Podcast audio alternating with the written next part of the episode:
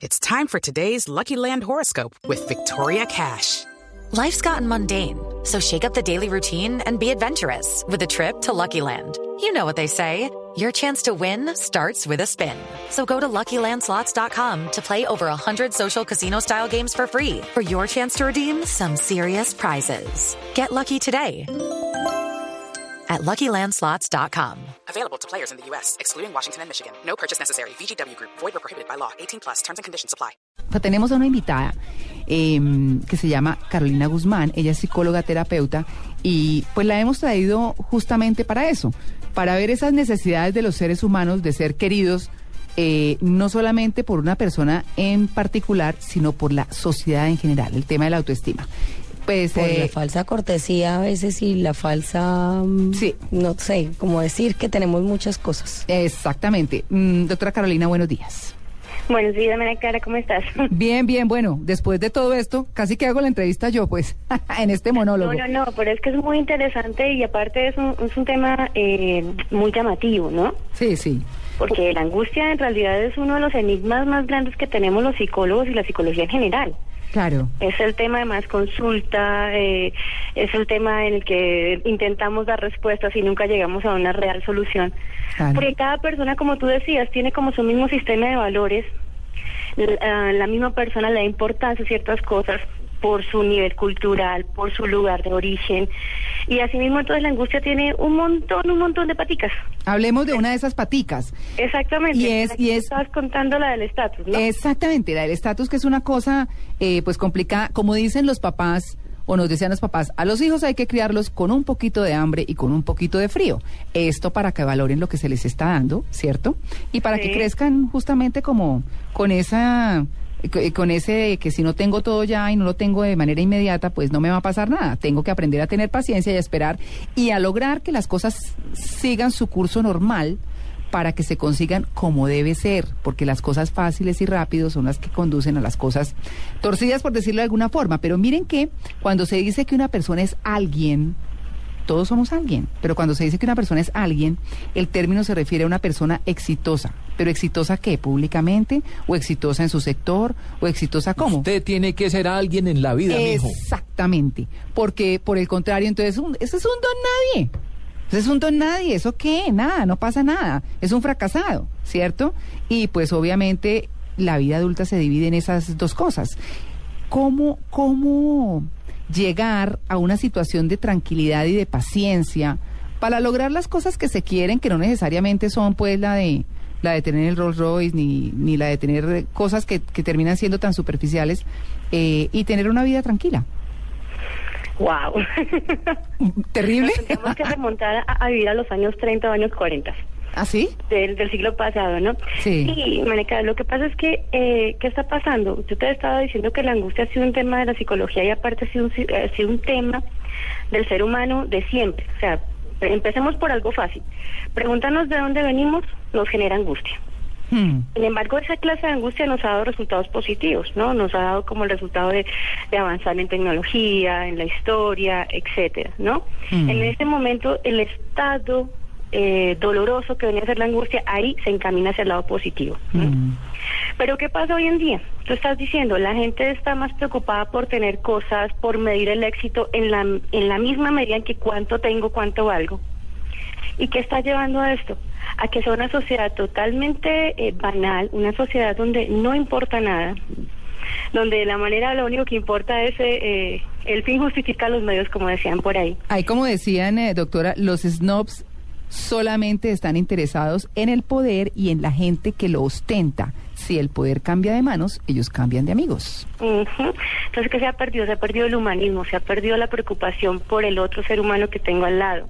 Sí. Se ha, se, se ha perdido también como la posibilidad de saber que nosotros no somos eternos. Claro. Entonces, en ese sentido, eh, eh, la angustia de vivir ha generado que hoy día está generando crisis de depresión profundas, altas tasas de suicidio, porque llegué a los 30 y no conseguí millones de millones. Y esto se está convirtiendo en una epidemia. Así ¿Qué es. hace uno como sociedad?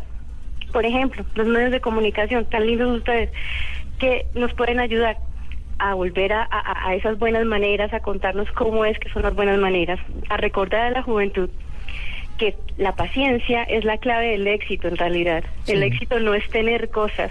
Y la persistencia. feliz. El éxito es tener paciencia, lograr la felicidad.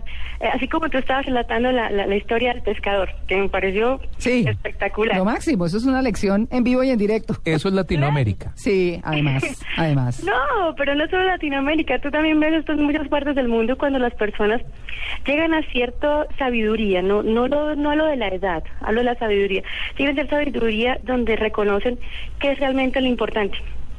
Y cuando yo te estaba escuchando me estaba acordando de un libro que salió hace unos añitos de una escritora, Jane Taylor. Nada, no sé si, si conocen ese libro. Ah, se llama nada. Nada se Ah, llama. ya, ya, ya, no, no lo había. Preciosísimo, de una, de una autora que se llama Jane Taylor, Sí. que es un libro Sí. espectacular. espectacular porque ahí, ahí relata la historia de, de un chico que se sube a un árbol, ¿no? Y empieza a decirle a sus compañeros de clase eh, que nada tiene sentido, que nada tiene sentido, que el mundo no tiene sentido.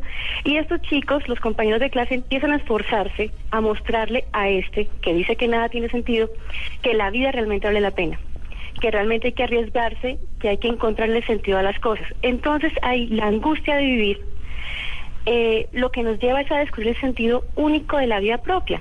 Y lo que tú decías también, a encontrarse frente a frente con la posibilidad de ser uno más de lo que la misma sociedad te ha dicho. Claro. Cuando te dicen ser alguien, es encuéntrate a ti mismo, encuéntrate a ti mismo, valórate, Mm. considérate único, quiérete mucho, porque esta vida es muy, muy corta. Claro. Es un carnaval, sí. Claro. no, Tito, no, por favor. ¿Qué? Living la vida loca. Claro, bueno, no sé si como... Bueno, sí. Oiga, le dedico esta canción para el tema, María A ver, a ver, Oiga. a ver. ¿Qué es? Ah, Oiga, oiga, no, oiga. Claro, me la, la sé tocar en tipos. ¿Ah, sí? Claro. No vuelvas a decir jamás que has triunfado en la vida, en cosas de fortuna o en cosas del amor. Porque si apuestas una vez y pierdes la partida, hoy juegas la ruleta y en sus vueltas locas ganas solo Si apuestas al amor, cuántas traiciones. Muy buen aporte, Tito. Sí, sí, cierto, sí, todo es cierto. Claro, es un oropel. Pero sí. eso solo lo aprende uno cuando está viejito. Bueno, cuando, como dijo la, la, la Viejito está doctora, viejito. cuando tiene que experiencia, ¿cómo dijo ella? Sí, la experiencia. Cuando tiene experiencia, no, porque es que uno joven, pues digo yo, uno joven siempre está buscando cómo, cómo progresar, salir adelante por la incertidumbre, uno no sabe dónde va a llegar, no Sí. sabe qué le espera en el futuro. Cuando ya uno es mayor y ya tiene la vida más o menos organizada, pues ya está más tranquilo y ya no le importan tanto esas cosas. Claro. Es mi punto de vista, pues no, pero, pero, Claro. pero, pero yo creo que es por ahí la cosa, ¿o no? Sí, sí, sí, no, no, tal cual, porque la angustia que lleva, la angustia tiene la incertidumbre, la angustia es, es tener las cosas fuera de control y cuando somos jovencitos, obviamente tenemos supuestamente toda la vida por delante para resolverlo y eso nos da miedo. No sabemos qué hacer. Es más, esto por eso yo decía, esto ha sido un- una situación humana que todos, todos lo experimentamos, porque es que la angustia es como casi el amor también, es un sentimiento Además de que- la vida. Entonces, Además que en, en el, no, que yo, yo solamente quería agregar que en el libro que usted mencionó se, se hablaba de los significados y de cómo pues tal vez eh, vivimos es pegados de un miedo, por ejemplo, Sí. eh, o, o de un pensamiento de algo que creemos y eso nos frena a vivir un montón de cosas. Claro que sí, eso, esos son los, los miedos, los bloqueos, porque cuando no tenemos el control sobre las cosas, nos genera miedo, ¿no? Y, y, y nos quedamos con ese pensamiento y ese pensamiento no nos deja avanzar. Creemos que esa es la única posibilidad.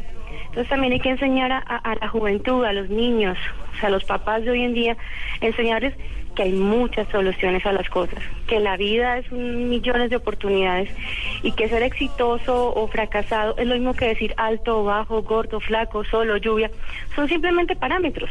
Pero Claro. no son realmente el, el, el núcleo de la felicidad, no son el corazón de la felicidad. La felicidad es, está en disfrutar las cosas que se hacen. Y es a raticos, no es todo el tiempo. Exactamente, Sí. y no es todo el tiempo. Claro. Por eso hay que disfrutarlo. Claro, no, y hay que mirar un poquito como la historia de, de todo esto que estamos hablando. Estamos un poco meditabundos hoy. Sí. Pero bueno, Trascendentales. pero, pero, pero mire que, que el tema Snob que hoy en día es como descalificado, nació en Inglaterra con un estilo de vida. Eh, pero, pero no siempre fue así. Por ejemplo, los importantes han cambiado a través del tiempo. En, en Esparta, en, en los 400 años antes de Cristo, los hombres viriles, agresivos y bisexuales eran superiores. Esos eran los que tenían el poder. Había que ser bisexual para ser superior. Sí, señor. Muy bien. En la Edad Media lo eran los santos. Luego los ¿Pero caballeros. cuáles santos? No, ¿Los no, del no, periódico no. El Tiempo No, no, y- no, no. En la Edad Media. Ah, ya, ya, ya, ya. Los santos, luego los caballeros y en También Inglaterra. como el tiempo. Ah, no. Sí, no.